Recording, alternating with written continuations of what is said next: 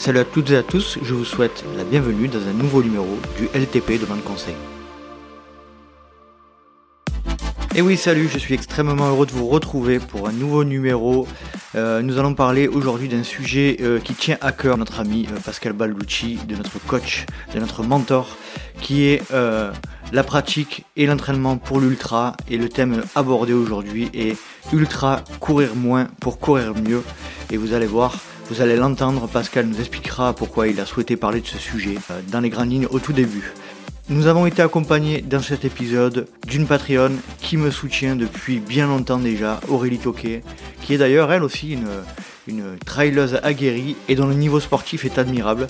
Et donc je remercie Aurélie d'avoir partagé avec nous ce moment, d'avoir apporté sa pierre à l'édifice de cet épisode et puis surtout de, nous soutenir, de me soutenir euh, dans nos projets depuis, depuis si longtemps sur les Patreons.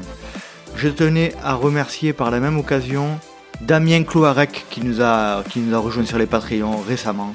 Bienvenue à lui. Euh, il intègre une communauté de trailers passionnés euh, dans laquelle euh, vous pourrez bénéficier de mes petites vidéos, notamment la vidéo de l'OCC que j'ai fait récemment. vous bénéficierez également des épisodes en avance. Vous participerez au visio qu'on organise tous les premiers mercredi de chaque mois. Vous aurez également la possibilité de bénéficier des épisodes privés que je fais sur ma préparation à la Maxi Race et puis euh, de participer également au forum euh, sur lequel nous échangeons régulièrement. Donc si vous souhaitez nous rejoindre, rien de plus simple, rendez-vous sur patreon.com slash let's try le podcast.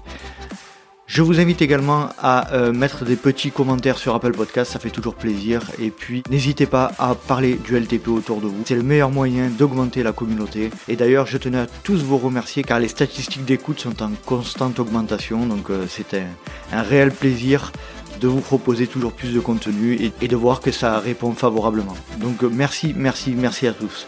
Allez, après avoir parlé trop longuement, j'imagine, je vous laisse profiter euh, de ma conversation avec Aurélie et Pascal Ballucci. Aujourd'hui, je suis avec Pascal Balducci et Aurélie Toquet. Aurélie, salut, je te remercie de nous rejoindre euh, sur le podcast sur un des épisodes du Demande Conseil. Et puis, euh, je vais commencer par le commencement. Tu, tu es une des fidèles Patreon qui me soutient depuis un moment déjà. Déjà, je te remercie énormément. Je te souhaite la bienvenue. Est-ce que tu peux euh, te présenter un petit peu, Aurélie, s'il te plaît? Oui, bah bon, bonjour, euh, bonjour. Merci de m'avoir, de m'accueillir euh, dans le LTP. donc je suis Aurélie, j'habite à Grenoble. je suis maman de deux enfants de 10 et 11 ans et demi. dans la vie, je suis bibliothécaire à l'université Grenoble-Alpes.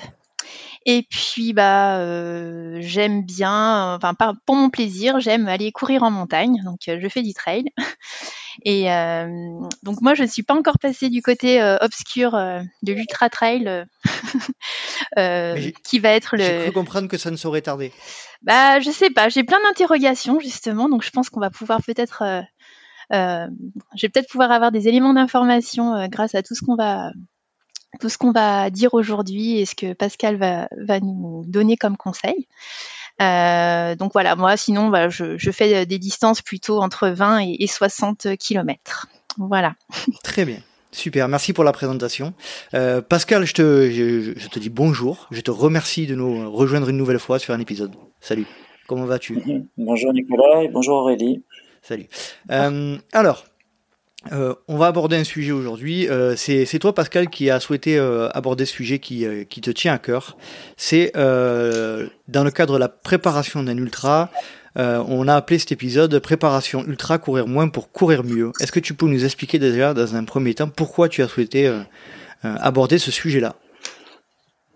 Bah, C'est un sujet qui me tient à cœur et parce que je vois depuis qu'on depuis l'avènement, on va dire, du trail et principalement de l'ultra trail, qu'il y a une incidence énorme en fait des blessures, du, enfin, du surentraînement qui amène à la blessure, euh, qui amène à, l'abandon sportif, qui amène même à certaines dépressions, qui euh, donc il y a énormément d'effets délétères en fait de, de la pratique de l'ultra endurance quand elle n'est pas contrôlée, encadrée et quand elle devient déraisonnable. Alors c'est, ça devient vraiment un phénomène addictif et il n'y a pas de bonnes addictions comme on entend souvent parce que chaque addiction peut mener à de la désociabilisation, à, des problèmes de, enfin, personnels, euh, de couple, etc. Et jusqu'au jusqu'au burn-out tout simplement. Donc ce phénomène-là, il a un nom, ça s'appelle la bigorexie, c'est-à-dire l'addiction euh, sportive. Et, et c'est un phénomène de société qui est assez inquiétant, je trouve, alors que le, le, point central, ça devrait tout le temps rester le plaisir de la pratique. Et il me semble qu'à un moment, ben, beaucoup de personnes dérapent et ne sont plus dans, dans ce plaisir, mais sont uniquement dans la culpabilité de, de ne pas aller courir. Donc là déjà, la démarche d'Aurélie, je la trouve très raisonnable et, et intelligente de se poser la question justement, est-ce que je passe à l'ultra ou est-ce que je ne passe pas? Même si 60 km par rapport au commun des mortels, c'est déjà une démarche, enfin c'est déjà une épreuve, on va dire, euh, d'ultra endurance.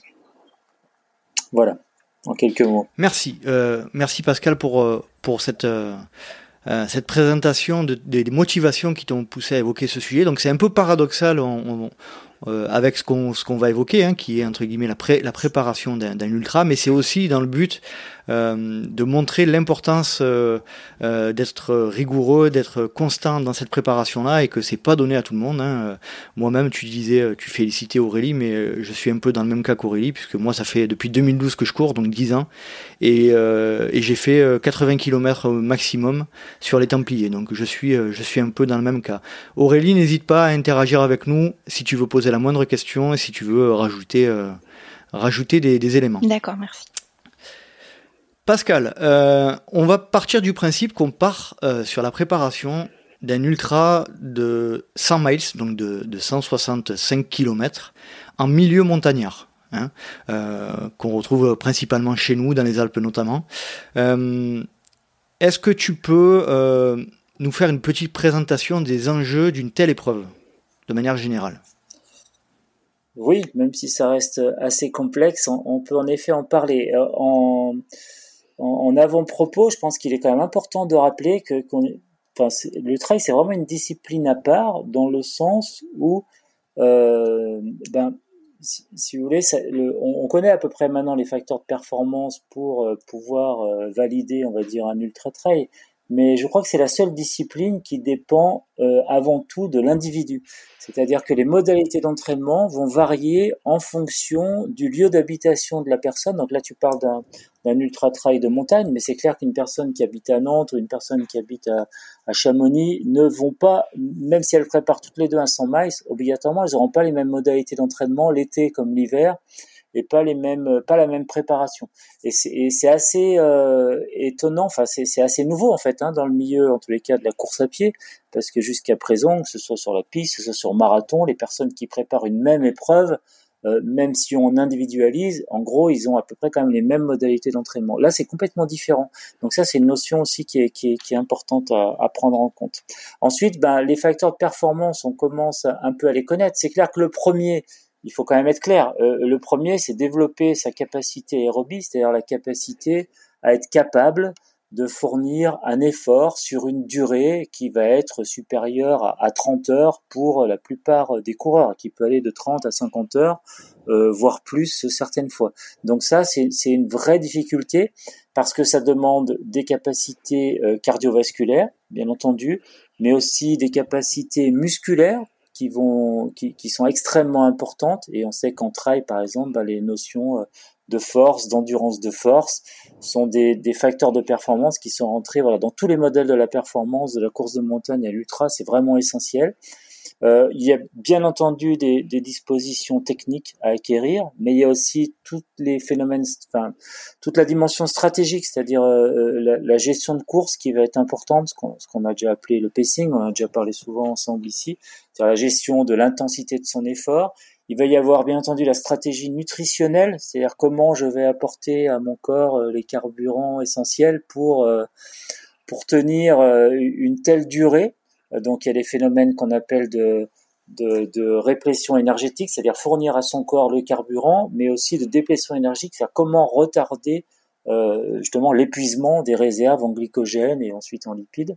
Euh, voilà, il y a tous ces phénomènes-là. Il y a le matériel qui va jouer aussi une place essentielle. Il y a, euh, on va dire aussi l'acclimatation parfois. Hein, euh, ça peut être à l'altitude, ça peut être à la température. Donc ça, c'est des choses qu'il faut prendre en compte, bien entendu. Il y a le maintien d'un écosystème intestinal euh, stable, et ça, c'est une vraie dimension essentielle qu'on n'a pas dans toutes les autres disciplines de, de course à pied, parce qu'on sait par exemple que sur l'UTMB, ben, un quart des abandons sont dus à des désordres gastro-intestinaux. Voilà, et, euh, et puis euh, ben, on a fait à peu près le tour. Ça, en tout cas, il y a une grande diversité de facteurs de performance et c'est ce qui fait tout l'intérêt de cette discipline, c'est-à-dire que c'est, la performance n'est pas reliée uniquement aux capacités cardiovasculaires de l'individu, mais à tout un tas de, de, facteurs justement qui soient énergétiques ou non énergétiques. Voilà. Donc ensuite dans la dans la préparation et, et la grande différence, mais on va en parler après, je pense euh, avec les, disciplines moindres, ben on va voir que ça va plus être en fait une répartition des charges d'entraînement plutôt que de mettre encore plus de charges d'entraînement. Voilà pour une première euh, réponse. Ok, donc euh, moi j'aimerais aller sur le terrain des différences entre ultra et trail court, moyen, voire même long. Il y a une vraie différence de là, on reste, on est bien d'accord, on reste dans le cadre de la préparation. Hein. On est avant la preuve. On est, on est dans une différence fondamentale de préparation entre un ultra et tous les autres formats, où on est sur le même type de préparation, sauf que euh, on, répartit différemment les, charges de travail. La question, est, voilà, c'est plutôt ça en fait. C'est une répartition différente des charges de travail. Parce que chaque fois, moi, quand je suis en formation d'entraîneur, par exemple, ce qui est encore le cas ce week-end, euh, la provocation, c'est de dire ben, qu'un coureur de 100 mètres, enfin un coureur de 100 mètres notamment de élite, hein, euh, a plus de charges de travail, c'est-à-dire il s'entraîne plus qu'un coureur d'ultra. Euh, et c'est une réalité sur le terrain. C'est un coureur qui prépare une finale olympique sur 100 mètres. Il a, si on quantifie ses charges de travail, elles sont euh, très souvent supérieures à celles d'un coureur d'ultra. Simplement, c'est clair que si on compare uniquement le volume kilométrique, c'est évident qu'il va courir bien moins euh, qu'un coureur d'ultra trail. Ça, c'est évident, même par rapport à un marathonien ou à un autre coureur. Ce que je veux dire, c'est que chaque discipline a ses spécificités et qu'on y répond par des modalités d'entraînement différentes, mais que la charge globale quand on compare les athlètes élites, quelle que soit la discipline, elle est sensiblement la même en fait. Euh, et donc ça, c'est une première notion importante. La deuxième notion euh, qui est aussi importante à comprendre, et tu vois, je suis en train, j'étais en train juste avant de commencer le podcast de, de reprendre un peu, euh, je suis en train de, rédiger un quatrième ouvrage qui sera juste, le titre sera justement ultra enduré autrement, c'est-à-dire courir moins pour courir mieux et, et, se préserver aussi. Euh, donc la deuxième notion, c'est de ne pas raisonner par analogie. Euh, c'est-à-dire que euh, l'analogie, ça veut dire quoi? C'est-à-dire je vais, je vais faire une épreuve très longue qui nécessairement va être à intensité très basse, parce que plus c'est long, plus mon intensité est basse. Hein, c'est la définition même de l'endurance. Donc ça veut dire que je vais m'entraîner bah, sur des sorties très longues et intensité très basse et, et, et, faire majoritairement ça à l'entraînement. Ça, c'est aussi euh, une erreur importante parce que l'écueil de la blessure se rapproche dangereusement. Euh, parce que qui dit travail à intensité, enfin travail de longue durée à intensité basse, dit beaucoup de monotonie dans l'entraînement, dit aussi baisse de la capacité de performance globale de l'athlète, et puis un risque de blessure accru en fait, et notamment les blessures de répétition. Donc euh, encore une fois, euh, moi les athlètes élites que j'entraîne par exemple en ultra trail ne s'entraînent pas plus que mes athlètes élites en, en course de montagne et trail court. Tu as reçu il y a pas très longtemps par exemple Sylvain Cachard euh, Sylvain Cachard, par exemple, pour moi, il a plus de charge de travail qu'un Julien Chaurier. Pourtant, Julien Chaurier est un coureur d'ultra trail et Sylvain est un coureur course de montagne très court. Donc voilà, la différence, euh, euh, enfin, la différence, elle est en effet dans la répartition des charges d'entraînement plus que dans la charge globale elle-même. D'accord. Est-ce que tu peux rappeler assez rapidement la différence entre volume et charge? Oui, tout à fait, parce que ça c'est une confusion, mais qui est permanente et il faut vraiment.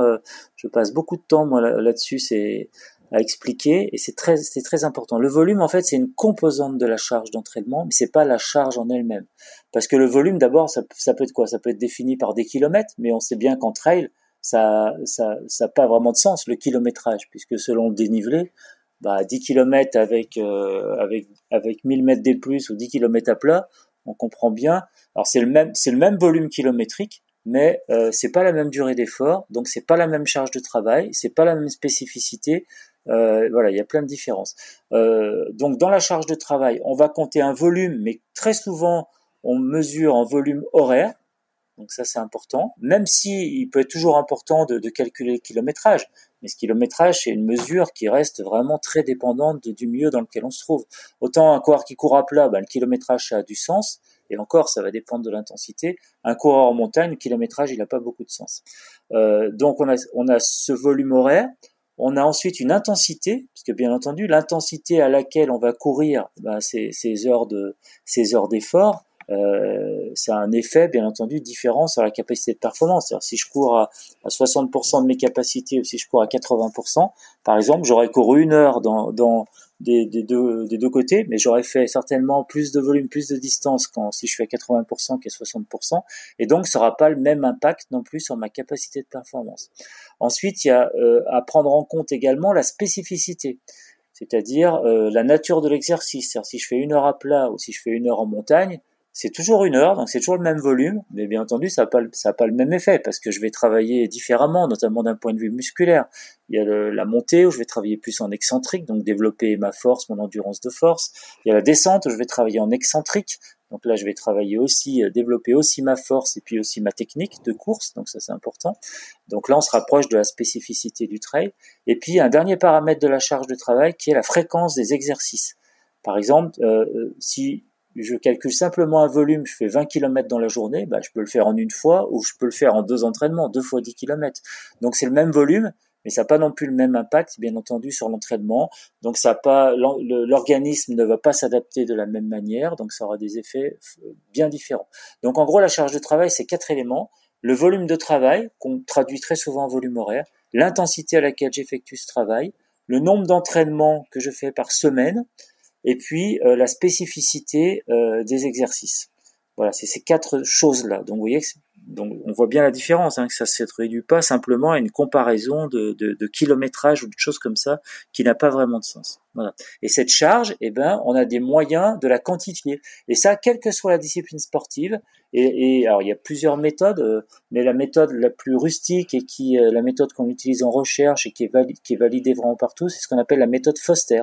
C'est-à-dire, pour calculer ma charge de travail, je euh, multiplie la durée de mon effort en minutes par ce qu'on appelle un ressenti d'effort sur une échelle de 1 à 10, qu'on appelle une échelle RPE.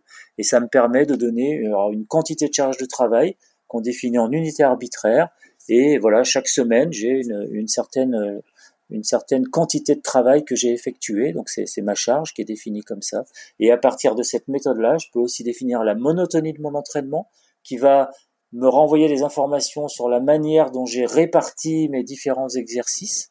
Et puis, ça va me donner aussi, euh, pour calculer ce qu'on appelle la contrainte, c'est-à-dire la manière dont mon organisme euh, ressent l'effort global et réagit à cet effort global.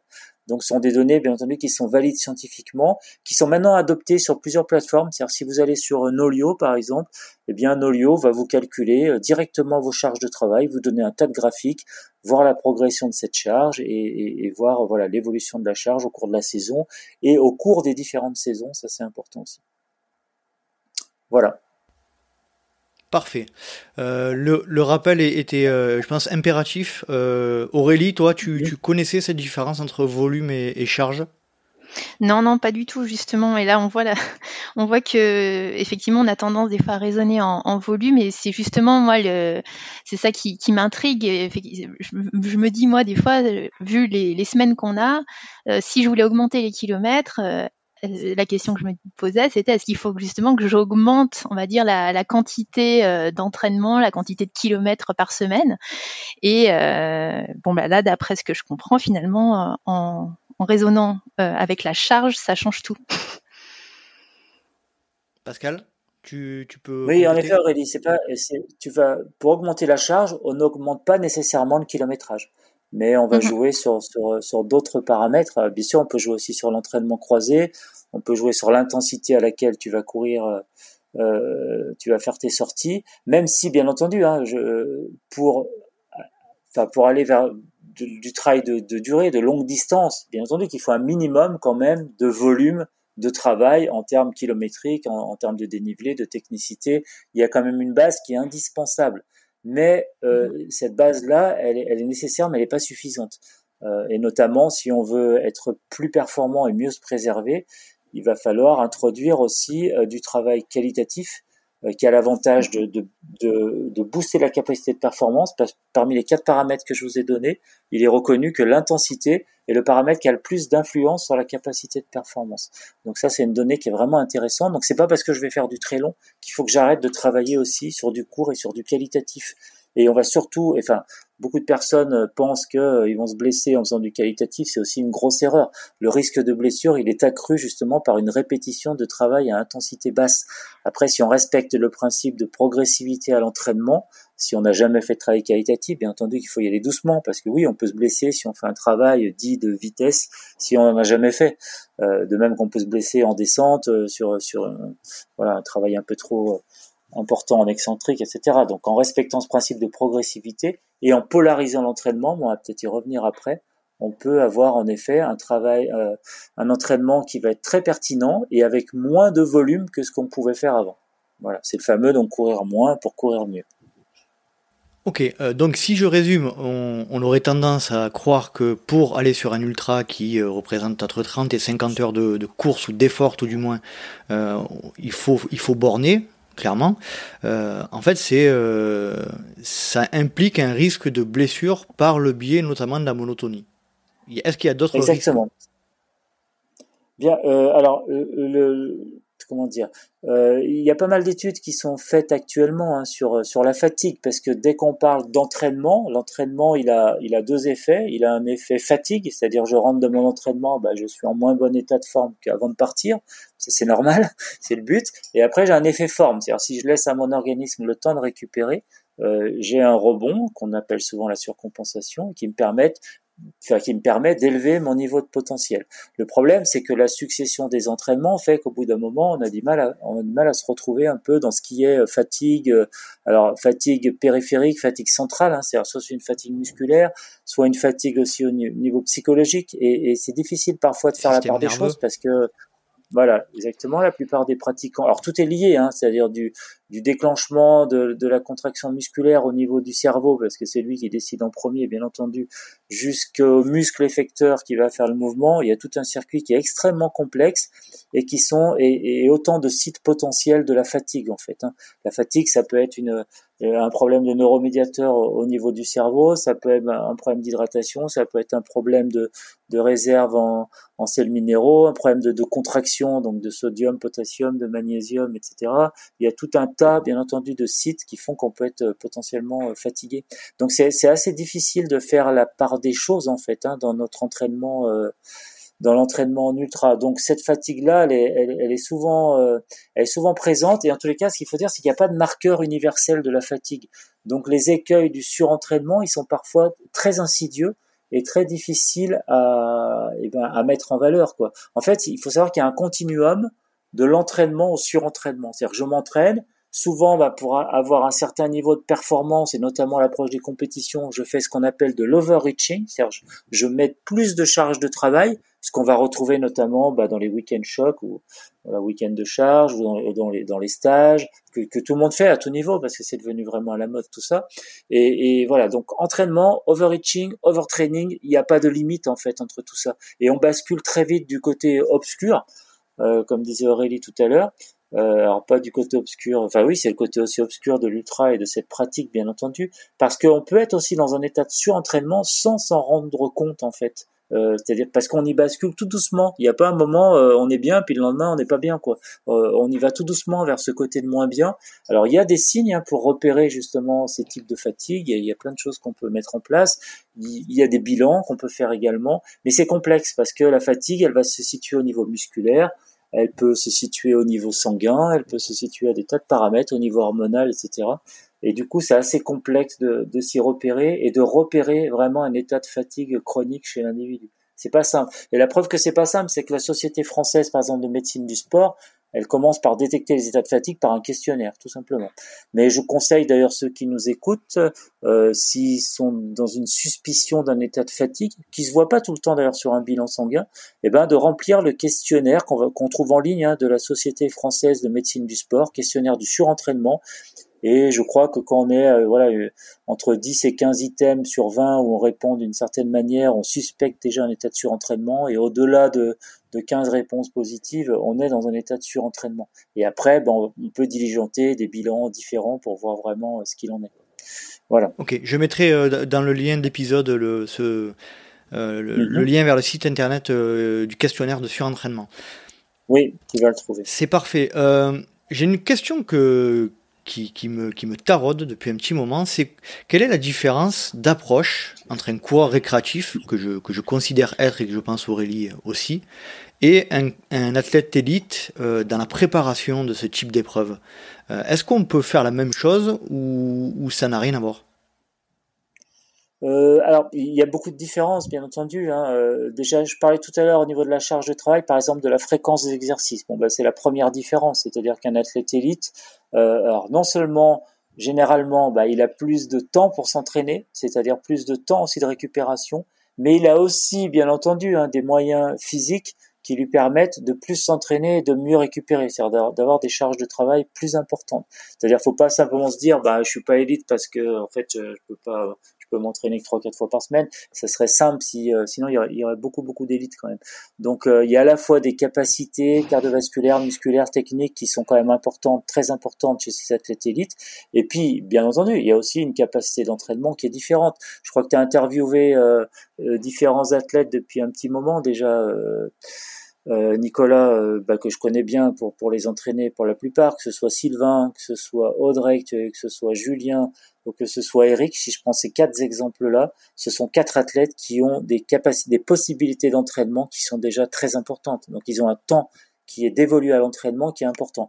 Et, et après, bah, le rôle de l'entraîneur, mais aussi le, le rôle de l'athlète lui-même, c'est bien entendu de s'entraîner en fonction de, de, ses capacités d'entraînement. Ça sert à rien d'aller mettre l'entraînement de trop, c'est-à-dire celui duquel on ne pourra pas récupérer. Et je crois que c'est souvent ce qui se passe quand je parlais d'écueil, de la surfatigue, etc. On se met une pression terrible parce qu'on prépare un ultra, donc il, faut faire du, faut borner, faut borner comme tu disais tout à l'heure. Et puis, bah, au final, euh, on, on, se casse la figure parce que le structurel, il tiendra pas. C'est-à-dire, on va, on va faire fracture de fatigue ou au mieux une petite tendinite ou une périostite, ou, voilà, etc. Si c'est pas euh, carrément une rupture psychologique, quoi. Donc, euh, il faut la première chose et la première règle de sagesse, c'est d'adapter son entraînement à ses possibilités d'entraînement et de récupération. C'est-à-dire, on ne met pas un entraînement si on peut pas récupérer de cet entraînement. Voilà. Donc ça, c'est la première chose. Donc du coup, bien entendu, on a déjà des différences qui sont euh, quantitatives. Ça, c'est la première chose. Et ensuite, on a aussi des différences qualitatives parce que euh, un, individu qui a moins de temps d'entraînement, bah, obligatoirement, il doit faire des choix aussi dans son entraînement. Donc, quand je parlais moi d'entraînement polarisé, de qualitatif, etc., eh bien, euh, la base pour valider quand même un ultra trail, c'est de développer sa capacité aérobie et le musculaire. Donc, l'entraînement, bah, il, va privilégier, alors ça n'empêche pas de temps en temps de faire un peu de qualitatif et même au sein d'une sortie plus longue par exemple, mais l'entraînement va quand même privilégier déjà le développement de cette capacité aérobie et puis le développement de la force et de l'endurance de force. Donc si possible d'avoir un développement de la capacité aérobie en milieu spécifique, donc en milieu montagnard, euh, ça ça va être le principal. Et du coup, bien entendu, bah, dans les modalités d'entraînement, euh, il y aura certainement moins de temps dévolu au travail euh, euh, qualitatif, moins de temps dévolu aussi au renforcement musculaire, peut-être aussi moins de temps dévolu à l'entraînement croisé. Donc il y aura des vraies différences. Voilà. D'accord. Donc là, tu as bien compris, euh, c'était une transition pour passer euh, sur, de manière générale, sur le cas d'un trailer que je considère lambda, hein, mhm. comme moi. Euh, on va, on va pas parler de trailers élite qui sont quand même assez rares. alors, je vais te poser une question qui va être un peu générale et je pense que ça va être difficile de répondre, mais je vais te la poser quand même. Euh, quelle doit être l'expérience d'un trailer lambda pour pouvoir se lancer, euh, je dis bien sereinement, dans ce type d'épreuve? Alors je sais que c'est jamais serein, on n'est jamais serein. C'est une très bonne question, Nicolas. Alors sereinement, oui. Le, si le mot est important, sereinement, parce que ça renvoie aussi euh, aux habiletés mentales que tout trailer doit développer, qu'il soit élite ou non élite. Ça, c'est extrêmement important. Euh, on parlait tout à l'heure de bah, Aurélie, hein, on, disait que volume et charge, on fait souvent euh, l'assimilation, mais, mais je crois aussi que il, est trop courant de penser que le, le travail mental est réservé aux athlètes élites. C'est une grosse erreur. Le travail mental, il est, là pour tous et pour prendre plus de plaisir justement euh, dans la performance. On en a parlé dans, l'épisode qu'on a fait ensemble sur la préparation mentale. Exactement. Le développement des habiletés mentales, il est vraiment accessible à tous et, pour le et pour vraiment pour le bonheur de chacun quoi. Donc faut surtout pas s'en priver. Il faut vraiment s'intéresser à ce domaine qui permettra de de prendre plus de plaisir, d'avoir plus de chances aussi d'aller au bout de, et de mieux se préserver. Euh, ensuite, euh, donc euh, l'expérience. Ben, on en parlait en tout début. cest je disais que euh, cette discipline d'ultra trail, elle est vraiment particulière parce que c'est la seule ben, pour laquelle justement tout va dépendre aussi de l'individu et notamment de son passé sportif. Et ce dont on s'aperçoit actuellement, là je parle principalement des, des longues distances, donc trail long et ultra. On s'aperçoit que la capacité à performer en ultra, elle dépend quand même beaucoup du passé sportif de l'individu. Alors ça, on le sait depuis longtemps parce qu'on savait déjà, par exemple, euh, moi, quand j'étais petit, par exemple, là, on était déjà à, essayer de comprendre pourquoi les coureurs euh, kenyans, notamment à l'époque kenyans éthiopiens principalement, donc les Africains de l'Est, étaient plus performants dans les épreuves d'endurance. Donc à l'époque, c'était, on parlait uniquement de marathon hein, dans les épreuves d'endurance. Pourquoi ces athlètes étaient plus performants que les athlètes européens donc euh, on était dans voilà dans, dans, des recherches sur la, sur la physiologie hein, tout simplement, hein, d'un point de vue musculaire, d'un point de vue cardiovasculaire, on cherchait un peu les différences entre entre tout ça. Et, et nous en ultra trail, on s'aperçoit maintenant eh ben que les individus euh, bah déjà qu'on le sport tardivement, c'est très, enfin, c'est assez rare de trouver un individu très performant en ultra et qui a commencé le sport à 20 ans. Euh, je ne crois pas qu'il en existe.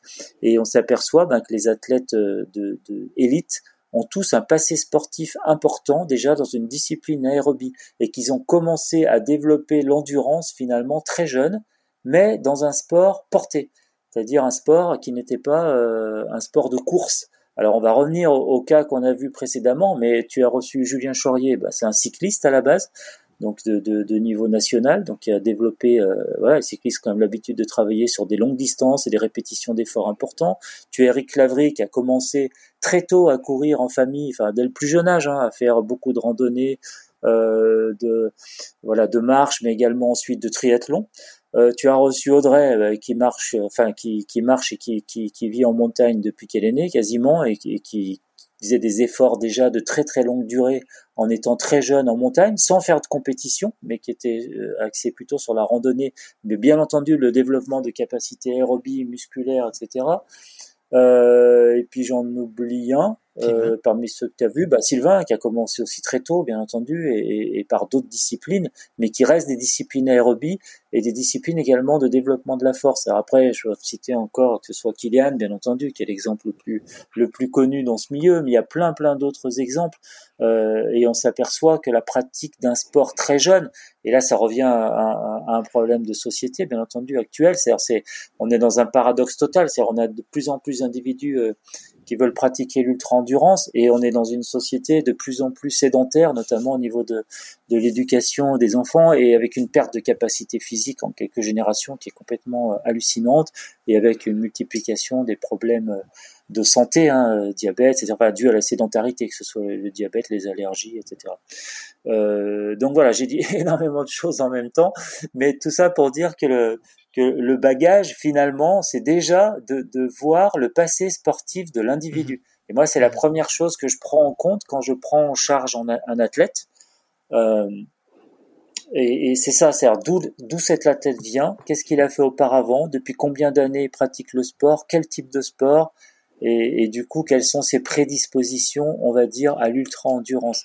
Et à partir de là, on va pouvoir établir un programme euh, qui prendra en compte tout ça. Et, et, pour certains, bah, il faut dire, mais pour tout le monde déjà, il y a une inertie importante, mais pour certains, bah, l'inertie de progression est d'autant plus grande que euh, l'individu n'a pas développé euh, des capacités aérobie et autres euh, cardiovasculaires quand il était plus jeune. Alors je sais pas si j'ai été très clair parce que j'ai dit énormément de choses en même temps. Je pense que je pense que là, en fait là c'est très clair ce rappel là par rapport au passif sportif, mais je pense que la, la question que je voulais aborder euh, mhm. Avant tout, c'était de le, plutôt le passif euh, historique lié au trail. Euh, je te donne mon, mon, mon cas. quand, quand j'entends bagage sportif, c'est quelle expérience du trail faut-il avoir pour pouvoir prétendre à se lancer dans un ultra de manière sereine? Je répète le mot serein. Eh bien, d'après ce que je viens de te dire, si tu veux, l'expérience, elle n'est pas nécessaire pas nécessairement dans l'ultra trail. C'est-à-dire, voilà, un athlète peut avoir que une ou deux années de trail et se lancer dans l'ultra, mais si avant il a, il a une, déjà une culture euh, du, du, sport d'endurance et de longue durée, via le triathlon, via le raid aventure, etc. Mhm. Ça peut, ça va fortement l'aider, bien entendu.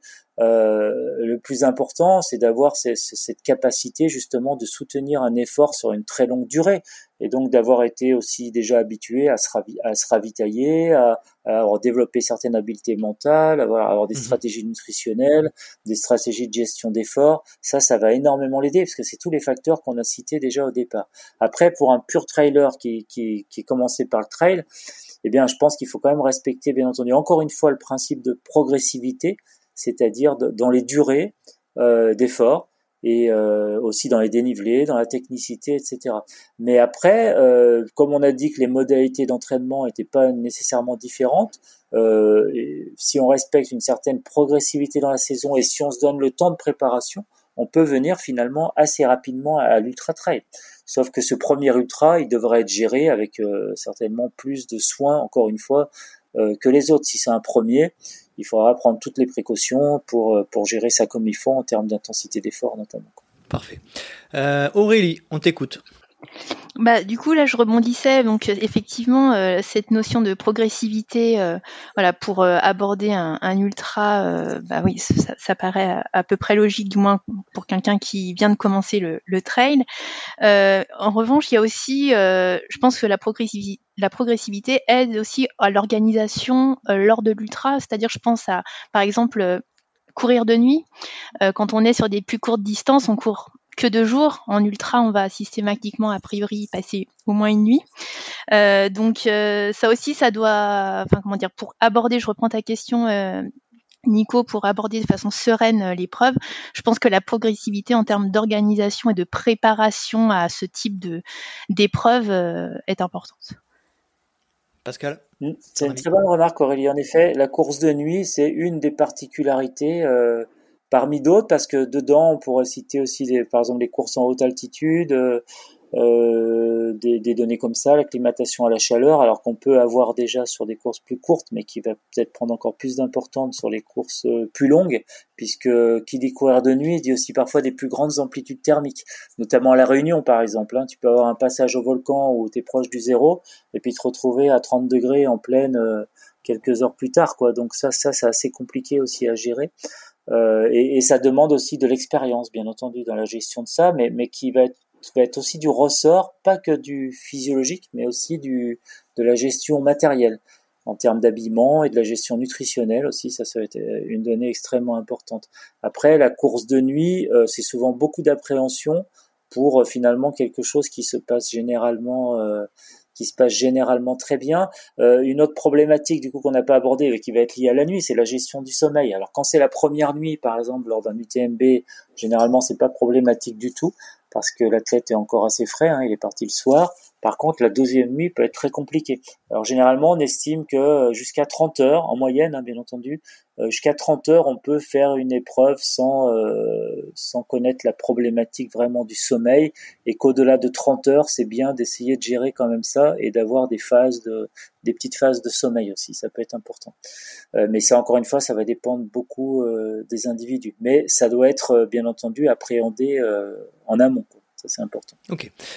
On va passer plutôt euh, dans une partie un peu plus euh, concrète, plutôt euh, liée à l'entraînement et à la préparation de cette épreuve. de ton point de vue, quel doit être, alors j'allais dire le volume horaire hebdomadaire minimum, mais je dirais du coup la charge hebdomadaire minimum d'entraînement pour se préparer correctement Est-ce qu'on peut déterminer que pour un ultra de 100 miles, il y a un minimum à faire? Alors, c'est toi, c'est drôle parce que j'ai eu ce matin dans ma boîte aux lettres le dernier numéro de Trail Endurance Mag et justement j'ai produit un athlète, un, un article. je produis pas d'athlète. euh, J'essaye, mais j'ai produit un article sur bah, préparer son UTMB à trois entraînements par semaine. Alors c'était volontairement un petit peu provocateur parce que je conseille pas de ne faire que trois entraînements pour l'UTMB, mais je sais que beaucoup le font Euh, et du coup, bah, j'ai voulu aller dans ce sens-là, c'est-à-dire euh, et donner le minimum nécessaire pour valider un UTMB à simplement trois entraînements par semaine.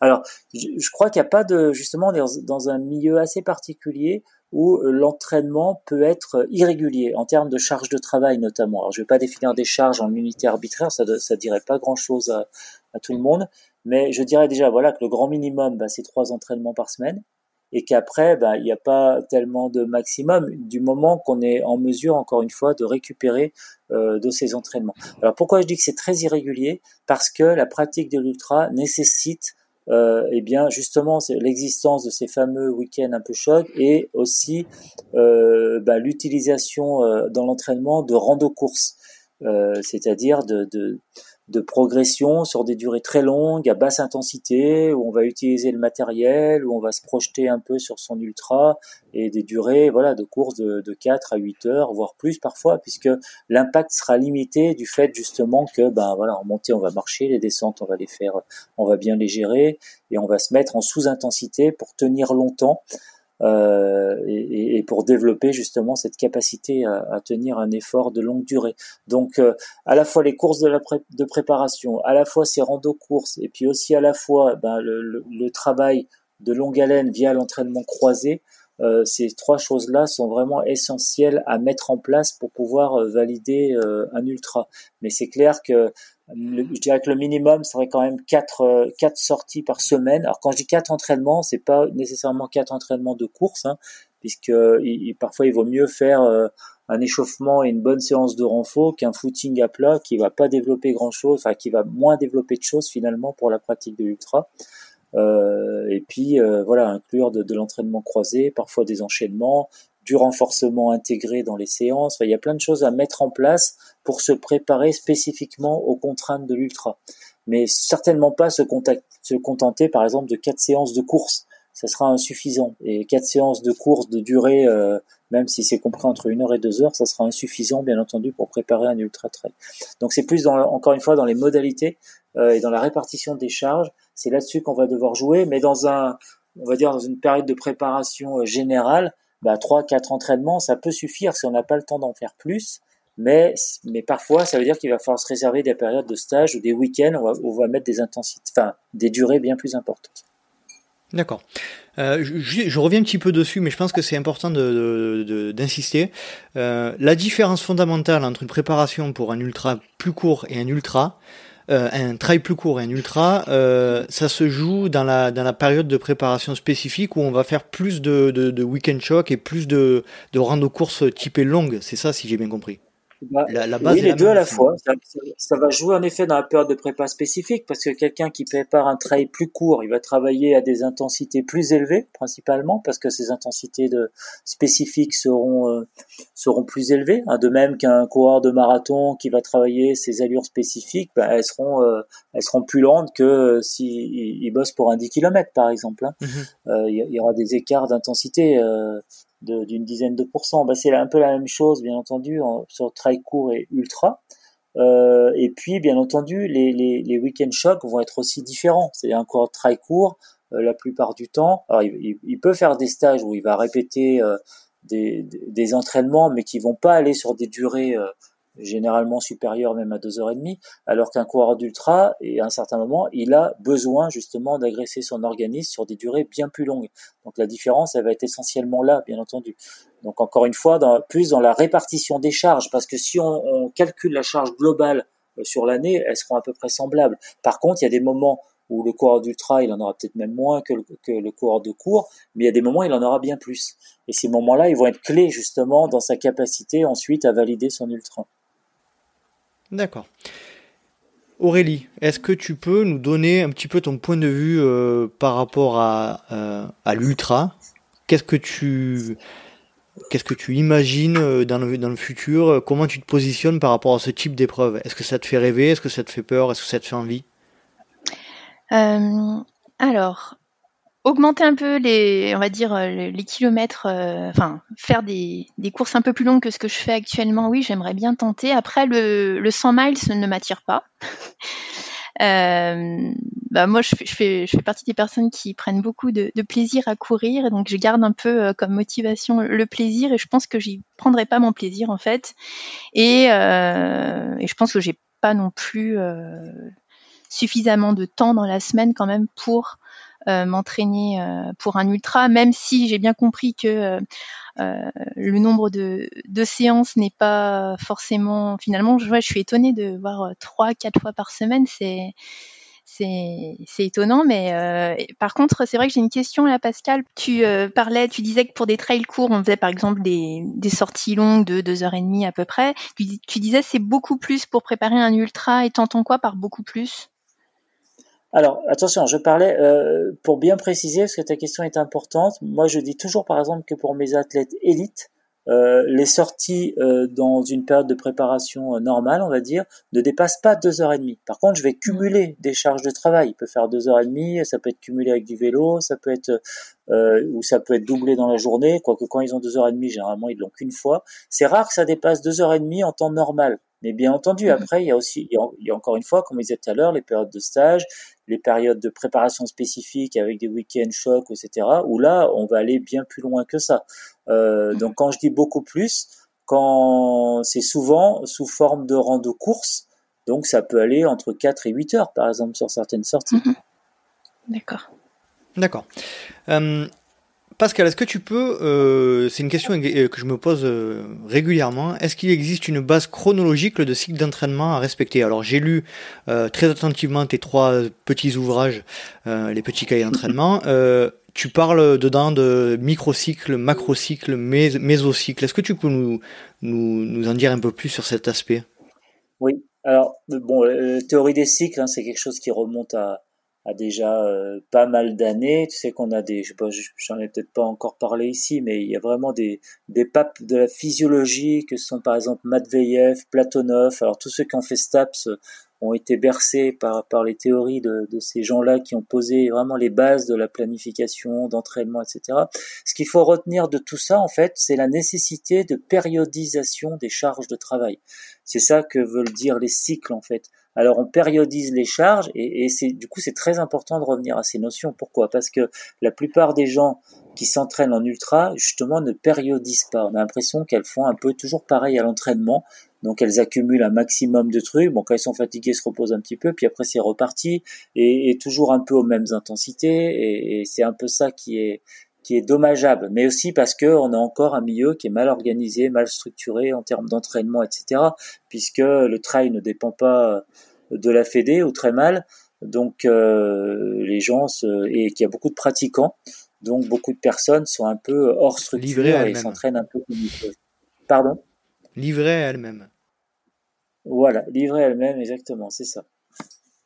Euh, donc oui, et donc ces personnes-là ne périodisent pas, et quand on ne périodise pas, ben, l'organisme, on a un organisme qui fonctionne depuis la nuit des temps, on va dire sur des sur un système cyclique. Hein, euh, notre fonctionnement hormonal il est cyclique, on fonctionne sur une alternance de jour et de nuit, sur voilà une alternance aussi ben, de, de, de, de fatigue et de repos, donc de phase d'éveil et de phase euh, d'endormissement, etc. Donc, euh, euh, donc en fait, on peut pas faire tout le temps la même chose et penser qu'on va, bah, qu'on va progresser continuellement. Non, ça ne marche pas comme ça parce que il n'y a pas de progrès continu. Sinon, on serait tous champions du monde de toutes les disciplines si on progressait en continu. Donc en fait, notre organisme, il y a des processus d'adaptation qui se mettent en place, mais qui fonctionnent un certain temps. Et puis à un moment, il y a besoin bah, de récupérer, de régénérer pour ensuite repartir plus bas et pour essayer de remonter un petit peu plus haut et ainsi de suite. C'est pour ça qu'on parle souvent voilà de, de, de charge et de décharge, c'est-à-dire de semaines d'entraînement et de semaines de repos relatif. Tout ça, ça vient justement de cette nécessité en fait de périodisation des charges d'entraînement. Donc ce qu'on appelle les cycles, qui sont de durée plus ou moins euh, variables, mais, mais je ne vais pas rentrer dans les détails là-dessus, euh, bah, ça renvoie à cette périodisation euh, des charges de travail. Donc oui, il y a nécessité de périodiser et les, les, périodes les plus simples, quand on parle de, encore une fois, dans les formations d'entraîneurs, bah on parle de cette fameuse période qui doit être la plus longue dans notre cycle d'entraînement, qui est la période de préparation physique générale. Alors à ne pas mélanger avec la PPG au sens strict quand on fait du, du renfort par exemple.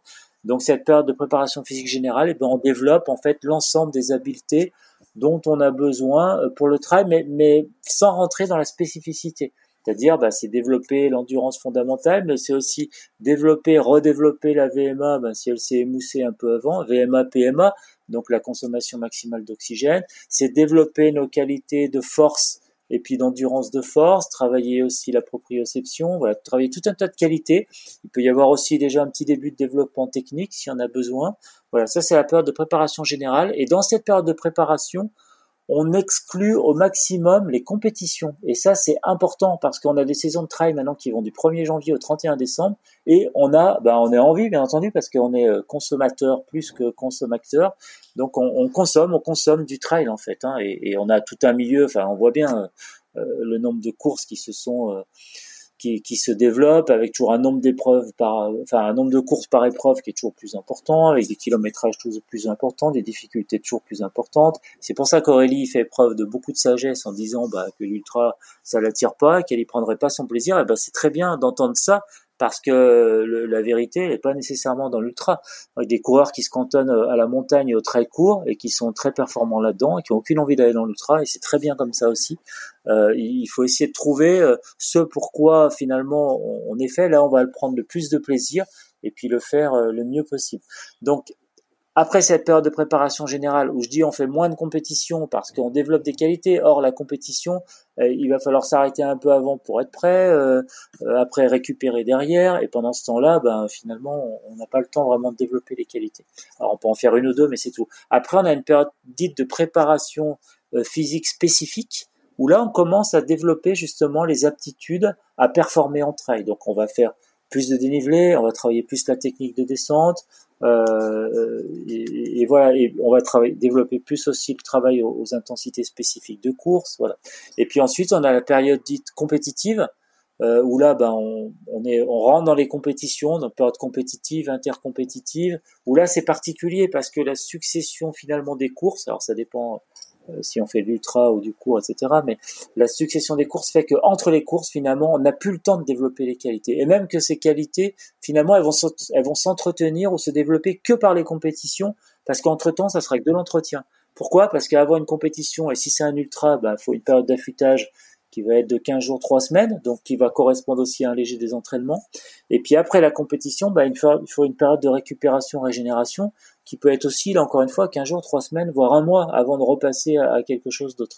Donc une fois qu'on est en période de compétition, on n'a plus le temps de développer les qualités. C'est pour ça que les gens qui ne finalement ne font quasiment que de la compétition, eh bien ils ont euh, c'est des personnes qui pour moi ne progressent pas, qui stagnent et on est voire qui régressent. Et dans et dans ce milieu d'ultra qui progresse en permanence, euh, ben quelqu'un qui, qui stagne, c'est quelqu'un qui régresse euh, subjectivement. Quoi. Voilà. Mhm. Est-ce qu'on peut dire que hum, cette chronologie d'entraînement peut être euh, et doit être euh, suivie par un, par un trailer de, milieu de peloton ou de fin de peloton? Oui. Et est-ce que tu peux aussi tout possible. À fait, tout à fait, tout à fait. Est-ce que tu peux si possible donner euh, en, termes chronologiques un délai de préparation physique générale, le délai de la préparation physique spécifique, globalement pour qu'on puisse un peu s'y retrouver? Ouais. Très bien. Alors si je te dis ça, c'est parce que tu vois par exemple pour euh, j'ai intervenu je suis intervenu un grand nombre d'années en master 1 avec euh, énormément de disciplines sportives et cette et, et, ces règles-là que je t'ai énoncées, que je vous ai énoncées, ce sont des règles qui sont admises, bien entendu, dans, dans, tous les sports, par tous les chercheurs, par tous les entraîneurs. Il, y a une périodisation des charges de travail. Alors, il y a des mhm. cas particuliers. Le cas du football, par exemple, c'est très particulier parce qu'il y a des matchs toutes les semaines. Donc, euh, la période de préparation générale, elle est très courte, spécifique aussi. Et puis mhm. après, on rentre uniquement dans, dans du, la période compétitive avec de l'entretien comme on peut. Quoi. Ça, c'est particulier. Par contre, dans tous les autres sports, on a bien entendu euh, ces périodes-là. Alors on a des règles généralement admises, c'est-à-dire que la période la plus longue, c'est la, période de préparation générale, ensuite spécifique, et ensuite la période de compétition qui, elle, doit être la plus courte. Et, entre, la, et entre ces périodes de compétition, on a toujours une période d'affûtage et une période de récupération avant et après chaque compétition. Donc voilà les périodes qu'on trouve. Moi, ce que je conseille, c'est d'avoir une période de, de préparation physique générale qui soit minimale de trois mois. Dans beaucoup de sports, on la conseille même à six mois, cette période-là. C'est-à-dire six mois à faire très peu de compétition, à plutôt faire de d'abord de la régénération et après du travail de développement des capacités euh, essentielles justement euh, euh, à l'organisme et, à la discipline qu'on va préparer après. donc si donc moi je conseille généralement quatre mois préparation générale. Ensuite on va avoir deux mois spécifiques et après on va rentrer dans la période de compétition. Et il faut savoir qu'après chaque compétition, eh bien, on rentre à nouveau dans une période, alors après la période de récupération, dans une nouvelle période parfois de préparation générale, mais qui va être bien plus courte, puisque on va euh, bien entendu bénéficier de tout ce qu'on a mis en place avant. Donc on répète les mêmes, euh, les mêmes, les mêmes périodes de travail, mais chaque fois en raccourci. D'accord. Donc c'est euh, c'est un peu paradoxal par rapport à ce qu'on imagine. Hein. C'est en fait il faudrait ne pas participer à des, des, courses ou des trails et, et notamment des ultras toute l'année. Il faudrait se mhm. réserver 2, 3 bah, mois, 4 mois de, de, de, de, période où on, on fait de, la compétition, pas plus. Exactement. Et ben moi, parmi mes athlètes qui sont le, on va dire, qui sont dans le développement durable, parce qu'on peut, on doit parler d'entraînement durable. Aussi. Euh, tu as eu Eric ou euh, Julien qui ont déjà plus de 10 années d'expérience et qui sont toujours euh, compétitifs. Bah, c'est des athlètes qui ont toujours travaillé sur cette périodisation là avec des, des, de longues périodes sans compétition. Ça me paraît essentiel.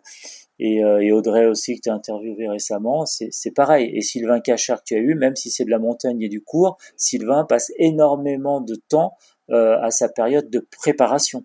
Et c'est pour ça que quand il commence vers les compétitions, bah, le, pic de forme, il va mettre du temps à arriver parce qu'il y a tout un tas de, il faut assimiler le travail et puis il faut rentrer dans la spécificité ensuite de la compétition.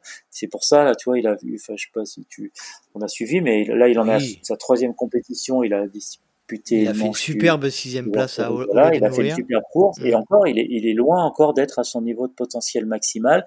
Mais voilà, dans son suivi physiologique, j'ai vu la semaine dernière, euh, on a vu que euh, voilà qu'il avait assimilé, qu'il commençait à assimiler le travail effectué et que donc son niveau de forme allait évoluer et ça s'est concrétisé ce week-end. Mhm. Donc il faut respecter cette inertie dans la montée en charge et ne pas. Moi, ce que je constate, c'est, enfin, je pense sincèrement, c'est que la, euh, la, grande majorité des athlètes est euh, en fait fait toute son année à 80% de son potentiel, mhm. au lieu d'être à un moment à 70 et puis après euh, viser le 100% pour les objectifs. Ce qui est le but des athlètes. Alors, qui est pas le but que des athlètes élites, mais ça va être le but de tous les athlètes. Donc, tous les athlètes devraient respecter ces principes-là pour arriver plus en forme et prendre plus de plaisir au moment des compétitions. Sur cette phase de préparation, mais c'est dû aussi à, au trail et au développement du trail, parce qu'autrefois, quand on parlait de course sur route ou course sur piste, les saisons étaient bien définies. C'est-à-dire, mmh. on avait une mmh. saison hivernale à base de cross, etc. Il y avait une grande coupure et après on passait à la saison de piste ou de route et, et on se posait pas la question. Pourquoi? Parce qu'il y avait pas, on pouvait pas faire de la piste au mois de janvier et on pouvait pas faire de cross non plus au mois de septembre. Donc les, les saisons étaient bien définies. Quoi. Là, elles le sont pas.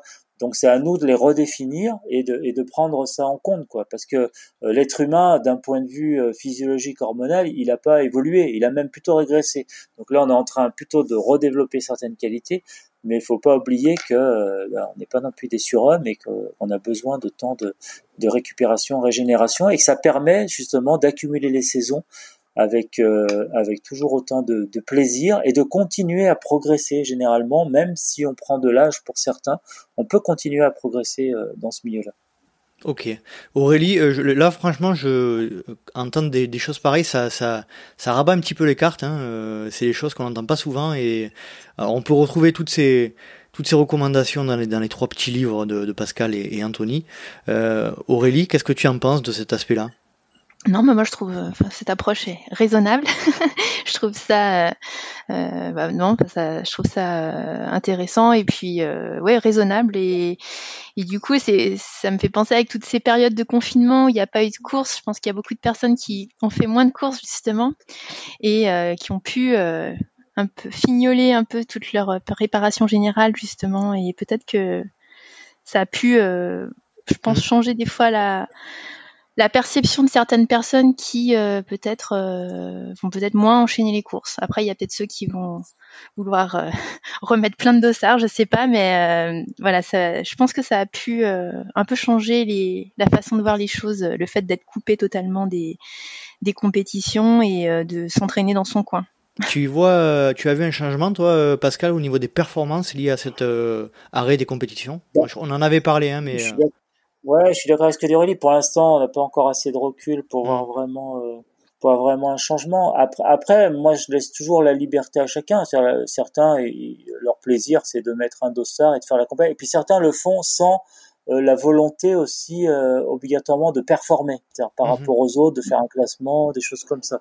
Donc euh, après, c'est bien entendu la liberté de chacun. Hein, pas Mais celui qui veut performer, c'est-à-dire qui veut continuer à progresser, qui veut se préserver, euh, il, a, il a pas le choix en fait. Il peut pas passer par autre chose. Et même certains élites qui, qui cumulent trop de courses, on s'aperçoit qu'au bout d'un moment, euh, elles déclinent en, niveau de performance par rapport aux autres. Quoi. Euh, voilà, donc ce sont des choses, euh, des principes qui sont vraiment importants à respecter. Et ceux qui durent sont ceux qui planifient bien leur saison depuis des années et des années et, et, qui respectent ça qui choisissent des objectifs pas trop nombreux et qui sont présents le jour J sur leurs objectifs. Quoi. Ça, c'est important. Très bien. Message passé, c'est très, euh, c'est clair. Euh, quels peuvent être les moyens de nous prémunir des blessures en ultra? Tu as, tu as évoqué donc l'absence de monotonie par le, euh, mm-hmm. par la diversification des, des entraînements, notamment l'entraînement mm-hmm. croisé. Euh, Est-ce qu'on peut parler de, de renforcement bah, structurel Oui, alors j'en verrai trois autres. Il y aurait d'abord le renforcement parce mm. que ben, l'individu c'est du structurel et du fonctionnel, c'est-à-dire un, un, moteur et une carrosserie. Donc si on a un super moteur et que la carrosserie tient pas, c'est-à-dire un moteur de Ferrari dans une carrosserie de deux chevaux, ça va vite péter. Donc le renforcement, bien entendu, c'est la base de l'activité. Et dans cette activité-là en pleine nature, alors la, course en elle-même en milieu naturel ben, renforce déjà l'organisme, mais c'est insuffisant par rapport aux contraintes qui sont euh, voilà exigées par la discipline. Donc c'est clair qu'il faut qu'il faut un minimum de renforcement, il faut un minimum de, de mobilité parce que euh, le, le, le trail, c'est vraiment une motricité globale différente de, de la course. Euh, donc ça, ça c'est une première chose importante. La deuxième chose, ben, c'est la récupération. La récupération, c'est le meilleur moyen de se prémunir justement des surcharges d'entraînement, de travail et donc de blessures, notamment de répétitions, etc. Euh, alors dans le renfort, je, je, je, mettais aussi bien entendu ce qui est étirement. Enfin dans le structurel, on va mettre un peu étirement, euh, étirement passif, dynamique, etc. et, et renforcement. Euh, donc la récupération, le sommeil, c'est vraiment essentiel. C'est-à-dire quelqu'un qui commence à ne plus dormir eh bien, ça veut dire qu'il va falloir modifier aussi ses charges de travail, ou ça veut dire que les charges de travail étaient mal adaptées, mais on peut aussi mal dormir pour d'autres raisons, bien entendu, hein, professionnelles, familiales, etc. Mais tout est lié dans l'individu. Il n'y a pas un individu qui court et puis un individu qui va au boulot et un individu qui a des enfants à la maison. Ça, ça n'existe pas. Donc, euh, il faut prendre tout ça en compte parce que euh, dans les charges euh, global, voilà, rentre en compte bien entendu les charges socio-professionnelles et familiales, c'est important. Et d'ailleurs, ce qui, ce qui est intéressant, c'est que quand on quantifie une charge de travail, c'est-à-dire si je demande là par exemple à Aurélie d'aller faire une séance et qu'elle me quantifie sa charge, pour une même séance, elle la quantifiera différemment selon la journée qu'elle a eue auparavant. C'est-à-dire si elle a eu euh, des, des, complications au boulot et puis si euh, les enfants, alors je sais pas s'ils sont grands ou pas grands, mais ils ont été on va dire un petit peu pénibles et qu'il y a eu de, de, la gestion, eh bien son entraînement, elle va le quantifier. Enfin au niveau du ressenti d'effort, ce sera supérieur et donc sa charge d'entraînement sera supérieure. Donc ça faut faut le prendre en compte aussi. Et puis enfin, le dernier moyen, mais qui est aussi extrêmement important, c'est la nutrition. La nutrition, c'est aussi un, moyen de récupérer, enfin nutrition, hydratation, bien entendu, un moyen de récupérer qui est essentiel. Alors tu as consacré déjà un ou deux podcasts avec euh, Manon Board, et je crois que c'est vraiment essentiel parce que je, je l'ai cité comme facteur de performance clé en début euh, d'entretien, euh, mais c'est aussi à la fois de performance, mais aussi bien entendu de, de récupération et, et de et de santé au quotidien. Donc ça c'est important. Donc voilà, donc quand on gère si, tu veux son alors son entraînement avec raison, euh, son renforcement, enfin son structurel, euh, son repos, récupération, sommeil et sa nutrition, bah, je crois qu'on a là les, meilleurs moyens voilà de se prémunir de, de tout type de blessure. Très bien.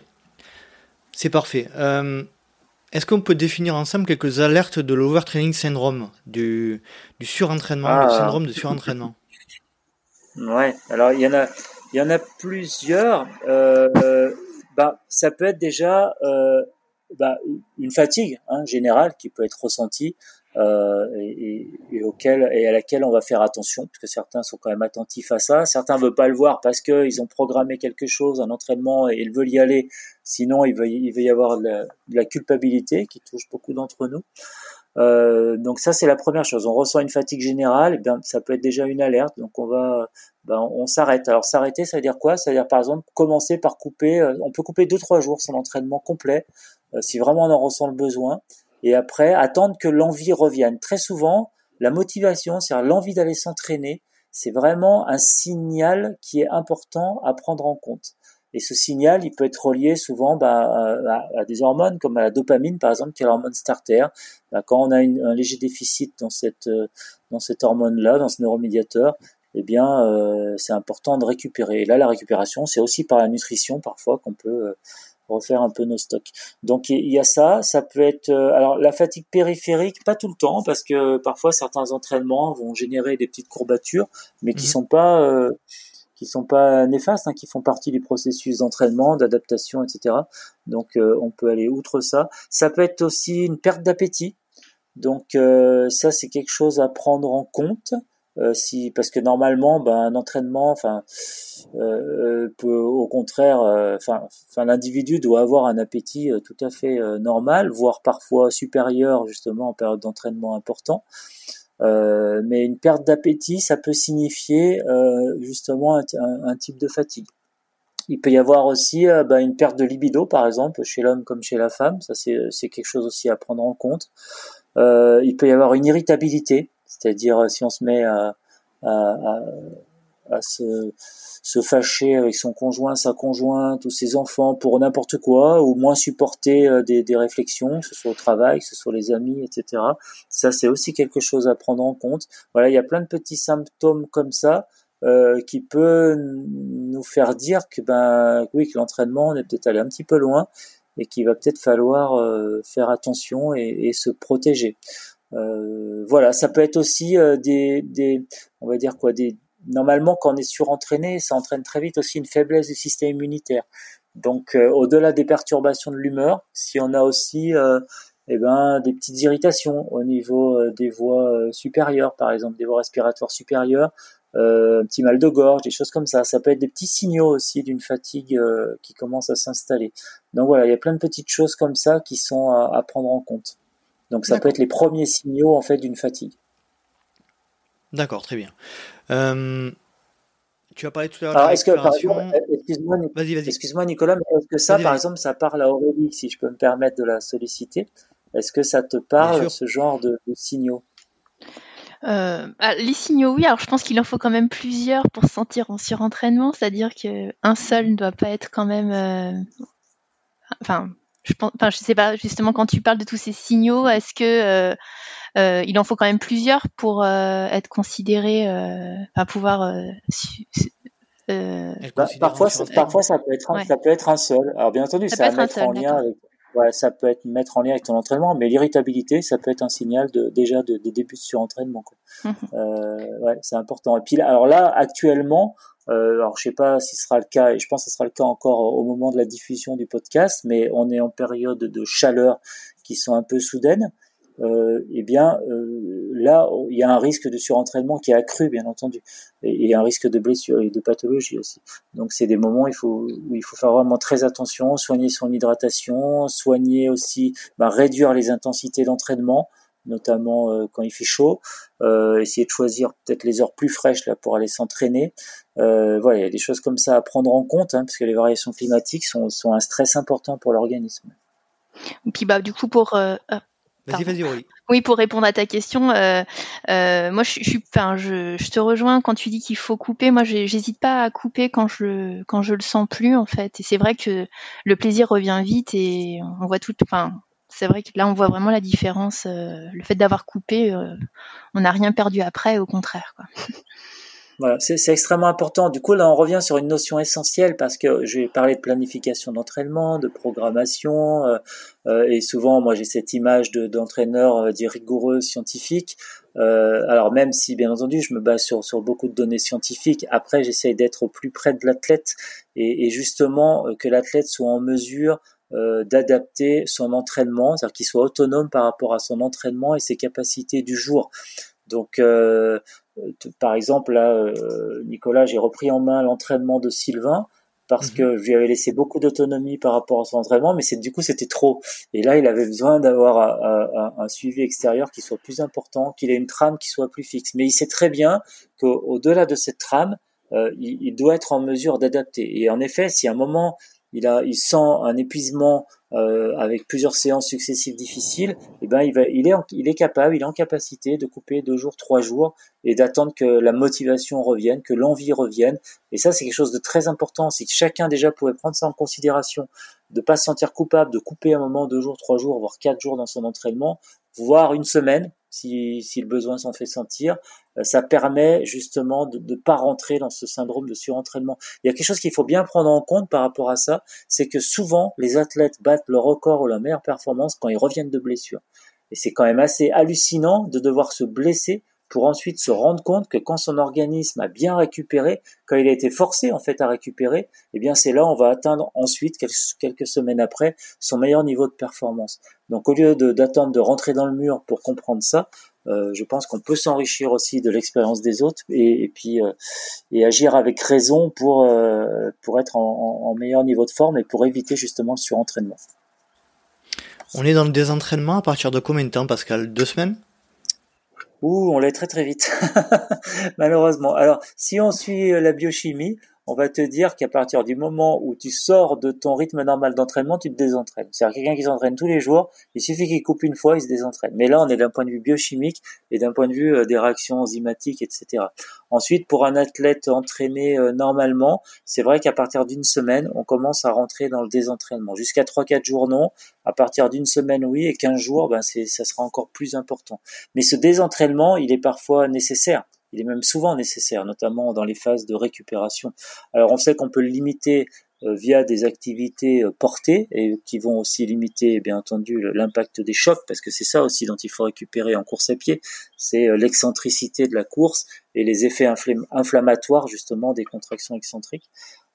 mais en effet, on est assez vite dans un niveau. C'est ça qui fait peur à beaucoup de personnes, hein, c'est le désentraînement, parce qu'en plus, plus on prend de l'âge, plus on se désentraîne vite et moins on se réentraîne vite.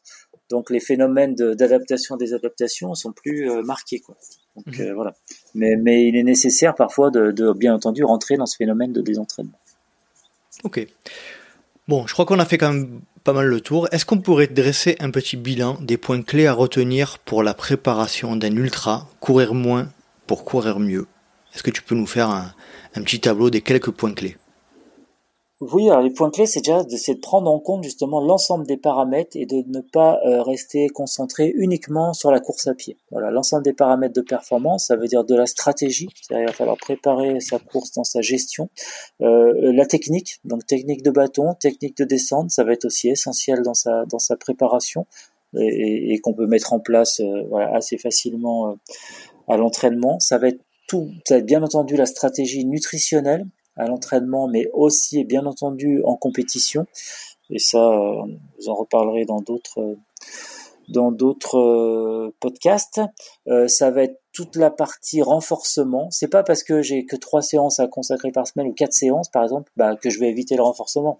Non, on peut très bien intégrer et, dans les petits bouquins que tu citais, il y a, il y a des, des, exemples de séances avec du renforcement intégré. Ça marche très très bien. Moi, je le fais pour mes athlètes, par exemple, qui habitent en plaine voilà, pour compenser les, pertes de spécificité. Donc, euh, il faut consacrer du temps au renforcement parce que le, il faut savoir qu'un muscle plus fort, c'est aussi un muscle plus endurant. Donc finalement, on va plus gagner avec un footing et une séance de renfort qu'avec un simple footing. Donc ça, c'est important aussi à comprendre. Euh, bien jouer sur la répartition des charges ne se contenter des charges qu'on est capable d'assimiler dans la semaine classique, et puis de temps à autre, de temps à autre ça veut pas dire toutes les semaines, mais ça veut dire au moins une fois par mois, et eh ben euh, consacrer du temps à de la rando course, si possible en montagne, euh, voilà, sur des randonnées de longue haleine, on se prépare un beau circuit, on se fait plaisir, on, on, on en profite pour tester son matériel et, et ses aliments, etc., son hydratation, enfin tout ce qu'on a, prévu d'emporter le jour J. Euh, donc ça, c'est essentiel aussi à la réussite. On met un maximum d'entraînement, enfin on met en tous les cas de l'entraînement croisé pour développer toutes les adaptations euh, justement à l'endurance fondamentale. Tout, en fait, on va retrouver les mêmes adaptations qu'on soit sur le vélo ou sur la course, à quelques exceptions près, notamment en termes d'économie de course, etc. Donc, on peut développer énormément d'adaptations via une activité croisée qui va nous préserver des chocs et donc de l'inflammation. Donc, ça, c'est important.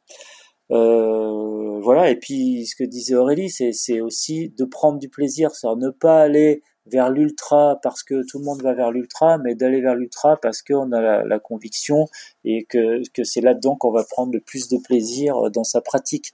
D'où la nécessité, bien entendu, de faire ses randos courses avant. Si on s'aperçoit qu'au bout de 4-5 heures, on est complètement cramé et que finalement on prend pas de plaisir parce que c'est trop dur, eh bien, euh, on repousse ça plus tard ou on commence par des distances euh, inférieures ou des durées d'efforts inférieures. Euh, voilà les principaux conseils, mais, mais voilà, mettre le plaisir au centre de son activité, c'est le conseil de base. Très bien. Bon, euh, Aurélie, est-ce que tu as quelque chose à rajouter sur ce sujet? Bah non, ça on a, on a été bien complet là. J'en ai, appris, j'ai appris plein de choses. bon, c'est très, très, bien. On te verra sur un ultra ou pas finalement? Tu n'as pas décidé encore.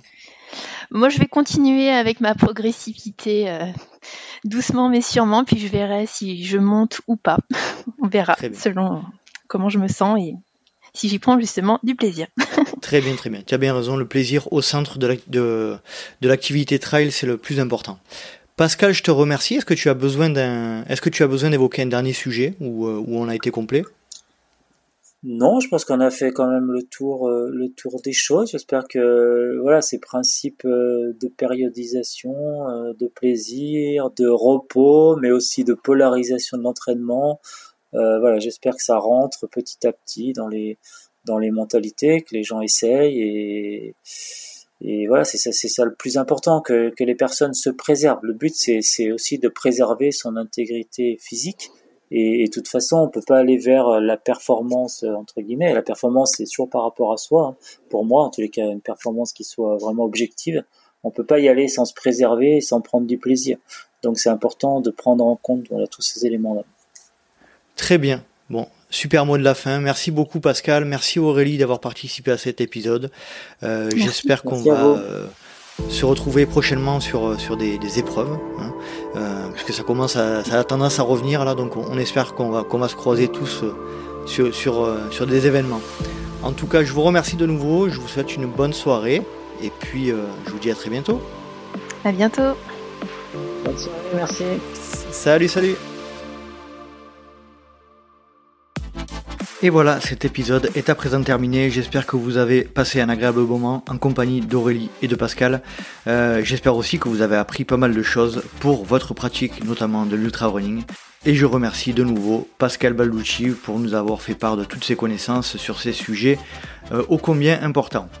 Si vous souhaitez rejoindre le LTP sur les réseaux sociaux, rien de plus simple, rendez-vous sur Instagram ou Facebook à Let's Try le podcast, mais vous pouvez également me rejoindre sur Strava ou LinkedIn à Nicolas Guilleneuf. Si vous souhaitez recevoir les news euh, du LTP ainsi que les futurs invités, eh bien inscrivez-vous à la newsletter que j'envoie tous les mois. Vous pouvez trouver le lien à peu près partout sur toutes les plateformes de communication. J'espère vous retrouver pour un prochain épisode du Let's Trade Podcast et d'ici là, n'oubliez pas, si vous pensez que c'est impossible, faites-le pour vous prouver que vous aviez tort. Salut, salut